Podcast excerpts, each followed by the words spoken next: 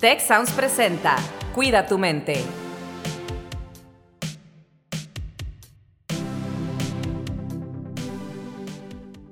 Hola, ¿qué tal? Bienvenidos, bienvenidas a un episodio más de Cuida tu mente. Soy Rosalinda Ballesteros y estamos arrancando la temporada. Como siempre aquí, Carlos Ordóñez me acompaña. Hola, Carlos, ¿cómo estás? Pues bien, Rose, muy contento. La verdad es que parece increíble que ya llevamos más de tres años con este proyecto. Estamos iniciando la temporada 8 de Cuida tu mente y el año 2024 también. Recordarás que esto lo iniciamos durante la pandemia, durante el confinamiento por COVID-19. Y bueno, desde entonces hemos estado poniendo nuestro granito de arena para aportar aquí un poco a la sociedad, Rosalinda. Pues sí, y con el gusto de saber que nos escuchan, que, que hay comunidades que nos están escuchando en distintos países, pero sobre todo que las comunidades estudiantiles del Tecnológico Monterrey y de Tec Milenio también están observando eh, pues eh, lo que pasa, están escuchando lo que pasa en este podcast que está hecho precisamente pues para ellas y para ellos. Y justamente el día de hoy vamos a hablar con dos miembros del equipo de Life del Tech que son jóvenes graduados, voy a decir, están iniciando su vida profesional, su vida adulta y vamos a hablar del tema de expectativas, ¿verdad, Carlos? ¿Nos ayudas a presentarlos? Claro que sí, tenemos aquí a muy queridas personas del equipo central de bienestar estudiantil, a Isabela Zambrano y a Pato López, que son nuestros tech trainees. Tech trainee, para que la gente que nos escucha tenga un poquito de, perspectiva de qué es esto. Tech trainee es un programa del Tech de Monterrey donde eh, nuestros graduados recientes que tienen menos de un año de haberse graduado eh, ocupan estas posiciones de trabajo dentro de la institución. Y por acá, Isabela, le damos la bienvenida. ¿Cómo estás, Isabela? Ella, para que sepa la gente también, es parte del staff de producción de Cuida tu Mente, pero está tras bambalinas. Y esta vez la sacamos acá al frente. Isabela haciendo su debut ahora sí en Cuida tu Mente como invitada. ¿Cómo estás, Isa? Hola a todos, muchísimas gracias por invitarme. Estoy muy emocionada por participar el día de hoy aquí. Este, y pues la verdad estoy muy bien. Creo que hay mucho de qué hablar y más, este, pues Pato y yo que estamos, eh, pues nos graduamos este año, entonces pues muy emocionada. Pues me encanta que estés aquí. Eh, ella es parte de la gerencia de cultura y engagement de bienestar. Y por otro lado tenemos a Pato, Patricio López, que también pues, está dentro de este programa de Tech Trainee. Él es de la, de la gerencia de aseguramiento y evaluación de bienestar en nuestro equipo. Pato, ¿cómo andas? ¿Cómo te sientes de estar haciendo tu debut también aquí en Cuida tu Mente? Hola Carlos, hola Rose, súper emocionado, la verdad. Más para que me conozcan un poquito, también soy ingeniero industrial y estoy súper emocionado de hablar ese tema de las expectativas para poder conectar con todos los que nos escuchan acerca de ese tema tan importante que son las expectativas, que pues vienen de todos lados, hasta de nosotros mismos. Uy, sin duda, ¿no? Expectativas de uno mismo, expectativas de la familia, expectativas de los amigos, si tienen pareja de la pareja, de los mismos profesores, profesoras, de la misma institución. Rosalinda, take it away. Sí, bueno, y ese es precisamente justo empezar a hablar de dónde vienen las expectativas, ¿no? Y creo que mencionaste algo muy importante, Pato, hasta de uno mismo, ¿no? O sea, pero ¿por qué tenemos expectativas de los demás, de las demás? Eh, Isabela, ¿tú qué, qué, ¿Qué, piensas sobre este tema? Pues mira, las expectativas son como anticipaciones este, que una persona tiene sobre eventos futuros. Y bueno, las expectativas nos ayudan a establecer metas y trabajar hacia ellas. Eh, también, pues incluso nos pueden ayudar a actuar como incentivos para lograr algo. Eh, pues nos afectan cómo nos evaluamos a nosotros mismos, eh, por ejemplo, si nuestras expectativas son muy altas, es posible que pues, nos esforcemos más para cumplirlas, que esto también puede pues, generar cierta presión y estrés si no se cumple. Y bueno, incluso pues las expectativas pueden determinar nuestras respuestas emocionales y comportamientos hacia los demás. Incluso pues pienso ahí, yo creo, expectativas internas eh, y expectativa, expectativas externas, como comentaba Pato. Este, y pues sí. Oye, eso es bien interesante, fíjate, porque pues ahorita la gente que nos escucha, pues hay, hay miles de estudiantes, no solo del Tec Milenio y del Tec de Monterrey, sino miles de estudiantes de muchas universidades en México y, en otras partes del mundo que se están graduando o se están, eh, dependiendo de sus calendarios, ¿no? Están a punto de graduarse, otros que están a punto de graduarse en unos cuantos meses. Y pues aquí en la previa, Rose, les comentaba, tú te, te acordarás, cuando estábamos con Alex Tarriba, que también en su último semestre nos platicaba de cómo se sentía, ¿no? Alex estaba estudiando psicología. Acá, Pato, pues tú estudias ingeniería industrial, bueno, estudiaste ingeniería industrial y ahorita estás trabajando con nosotros, pues en cosas muy importantes. Pato nos ayuda a desarrollar procesos, que eso, pues, siendo industrial y todo, pues le cayó como anillo ahí al dedo y a nosotros también. Pero, Pato, ¿qué expectativas tenías tú al graduarte y al iniciar tu vida laboral profesional? Súper intensa la pregunta, pero primero déjenles platico algo acerca, cuando me enteré acerca de ese tema, de que íbamos a platicar, hice un poquito de research y me topé con un libro que se llama The Art of Expectations de Paul Cordis. Y ahí me encontré con una definición padrísima de las expectativas que dice que son como un lente con el que vemos la realidad. O sea, no es algo con lo que cargamos, es algo que con lo que diariamente las expectativas, ya sean externas o internas, eh, vemos la realidad y a partir de ahí formamos nuestros comportamientos. Entonces, con esta conclusión, se puede decir que tanto las expectativas positivas como las negativas van a influir en nuestro comportamiento. Y dependiendo de eso, se forma como un ciclo de retroalimentación en donde expectativas positivas llevan a un mejor comportamiento y las negativas llevan a un peor comportamiento, al autosabotaje o así. Y relacionándolo con mi graduación, la verdad es que eh, siempre me di cuenta que es súper importante tener una red de apoyo que te ayude con ese, este ciclo de retroalimentación para mejorar tus expectativas. Siempre te vas a eh, topar con querer satisfacer la expectativa de tus papás o también de la sociedad, de qué es lo que se supone que debo que estar buscando.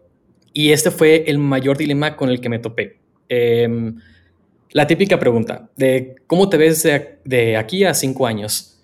Se, se vienen una, una, infinidad de posibilidades, pero al final de cuentas creo que tienes que tomar eh, lo que dice la metodología de Ikigai, que es en qué eres bueno, en qué puedes, a qué puedes dedicarte y qué le puedes aportar al mundo y otro circulito que ya no me acuerdo, pero eso del centro es lo que es tu vocación y lo que te deberías dedicar. Y yo creo que tomando esas herramientas, pues vas formando tu plan de vida y así puedes llegar a hacer una decisión mucho más informada y que te ayude más a, tu crecimiento personal y a tus metas. Fíjate que dices algo muy, muy interesante porque hablas, por ejemplo, de las expectativas de, tu familia, ¿no? En este momento de una graduación, o incluso de tus expectativas de que tú estudiaste a lo, mejor algún tipo de eh, entrenamiento técnico y a lo mejor el trabajo donde lo estás, y, lo relaciono con algo que pasó en, mi familia.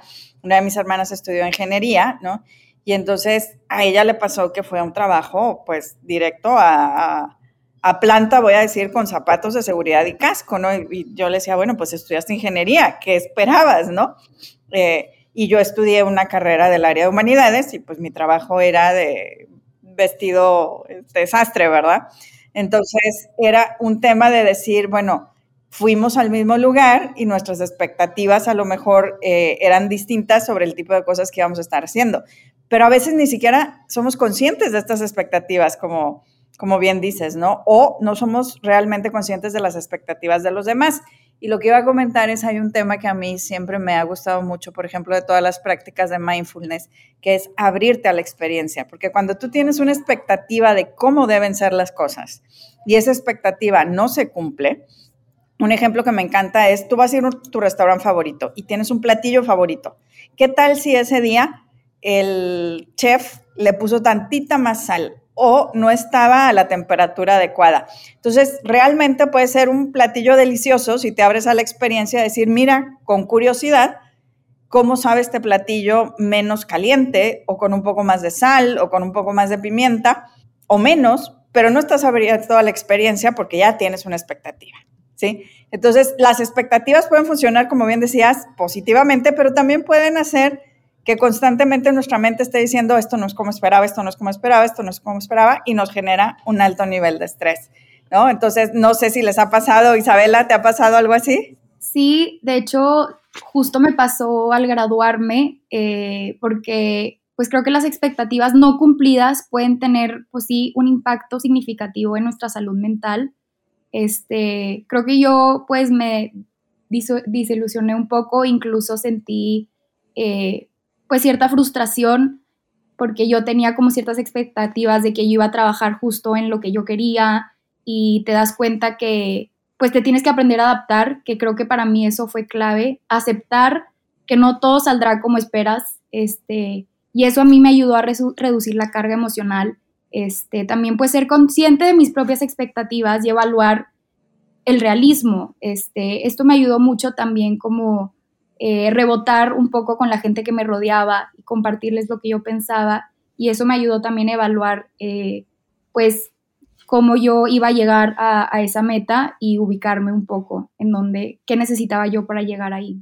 Hablando de esas expectativas intrínsecas y extrínsecas que, que mencionaban hace rato, y bueno, antes de llegar a eso, paréntesis, pero eso que nos compartió hace un momento Rosalinda, nos lo compartió, de hecho, hace ya varios años, yo creo, en ese episodio, en unos episodios, perdón, de Cuida tu mente. Y en serio que me ha encantado esto de ver la vida, las cosas de la vida con curiosidad más que con expectativa. En serio, a nuestra audiencia, a ustedes aquí, pruébenlo, se lo súper recomiendo y, gracias Rose porque desde aquella vez que lo dijiste se me quedó súper grabado porque es muy sencillo y súper poderoso. Pero bueno, volviendo a mi, a, mi pregunta, ¿qué, ¿qué, tan, ¿qué tanto influye en estas expectativas intrínsecas, extrínsecas, qué tanto influyen eh, su papá, su mamá, sus carreras, eh, en las expectativas que ustedes se tal vez autoimponen. Eh, pues Isa, yo sé, platicándolo otra vez contigo, ¿no? Que andábamos platicando de la feria del libro y todo. Y por ahí me contaste que tu, mamá es escritora, ¿no? Este, entonces no sé si hay por ahí presiones para que, ay, que te, te autoimpongas una presión o los mismos padres, madres de familia impongan presiones a los hijos. ¿Qué nos pueden recomendar a nosotros como padres, como madres, de hacer o no hacer con ustedes como hijos e hijas. si quieres empezar, eh, Pato. Sí, claro. Algo muy interesante que leí es que psicológicamente nosotros, ah, con ese tema de las expectativas, tendemos a buscar información que las confirme y descartar la que no. Entonces, si psicológicamente estamos con eso desde la perspectiva de los papás, pues tú al tener hijos, eh, tienes a buscar toda esta información eh, que, que quieras que se cumpla este, y que se refleje y que tu hijo sea todo aquello que, que aspiras o que aspiraste. Y la verdad es que em, yo siento que también hay que, para enfrentar las expectativas y pasar de frustración a un agradecimiento, tenemos que también trace it back a los orígenes. Y también algo interesante que leí es que hay como cinco principales orígenes de esas expectativas. Eh, las primeras son experiencias pasadas.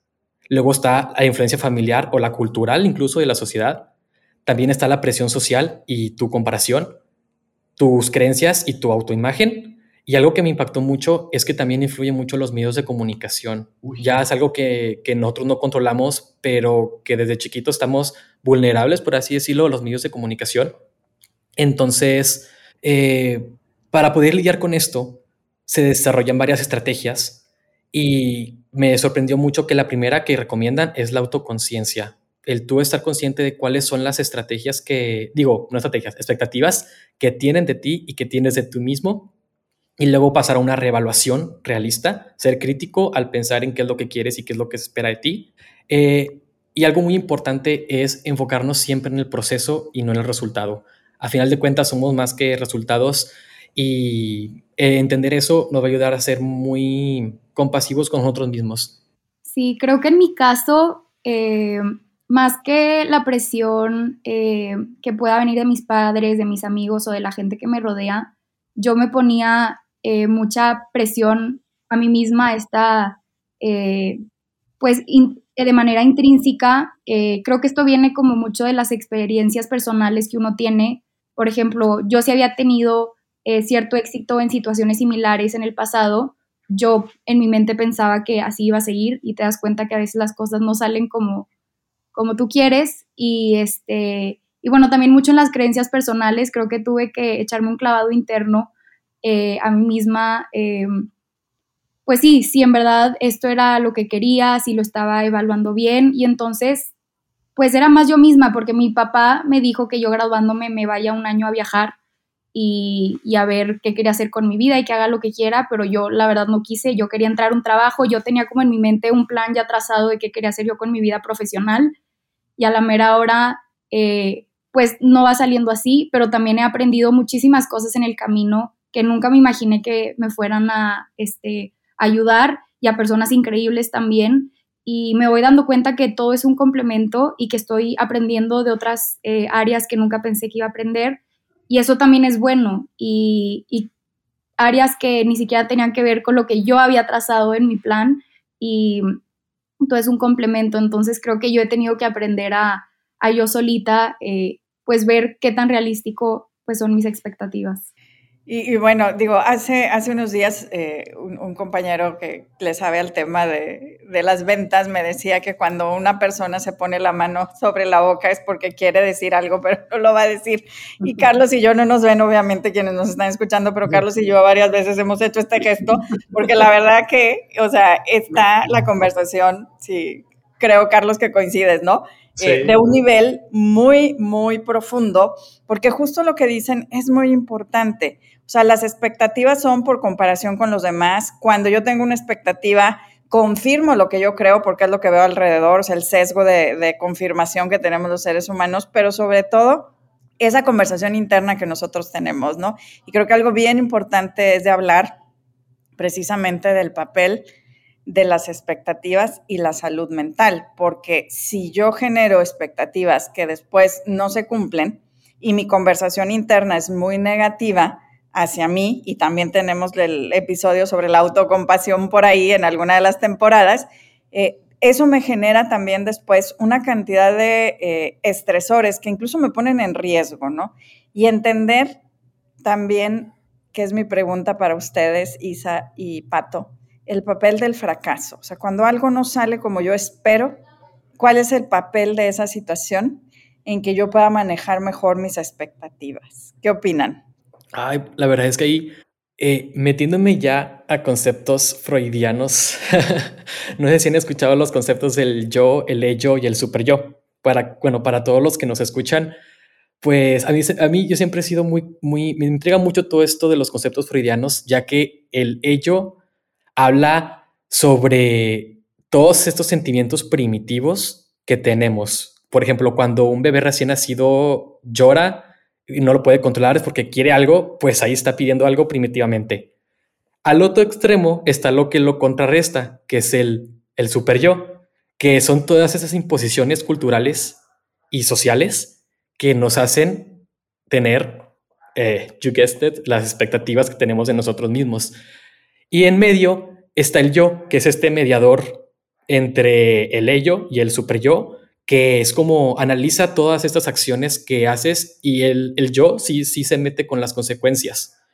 Entonces, este duelo entre el super yo y el yo, eh, siendo que puede causar, es muy agobiante, es muy agobiante tener que eh, lidiar con, con el fracaso, con situaciones pasadas, pero saber que es algo natural, o sea, que es algo que se puede aprender de eso y como lo dije anteriormente, siempre no enfocarse en los resultados, sino en el proceso.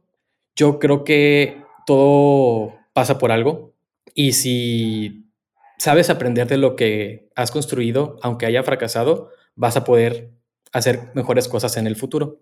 Bueno, pues complementando un poco eh, lo que Pato acaba de decir, que yo creo que debiste haber estudiado psicología, este, pues bueno, el fracaso pues sí desempeña un papel importante en el proceso de formación de nuestras expectativas este, y cómo respondemos emocionalmente hacia ellas.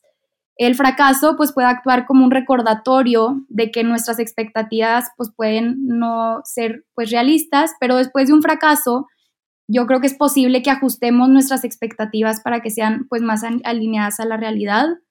Este, creo que el fracaso puede ser una oportunidad de aprendizaje este, a través de la reflexión eh, sobre pues lo que se puede mejorar, yo creo que podemos adquirir conocimiento sobre nosotros mismos, nuestras habilidades y pues ver si sí queremos esas metas que nos hayamos planteado.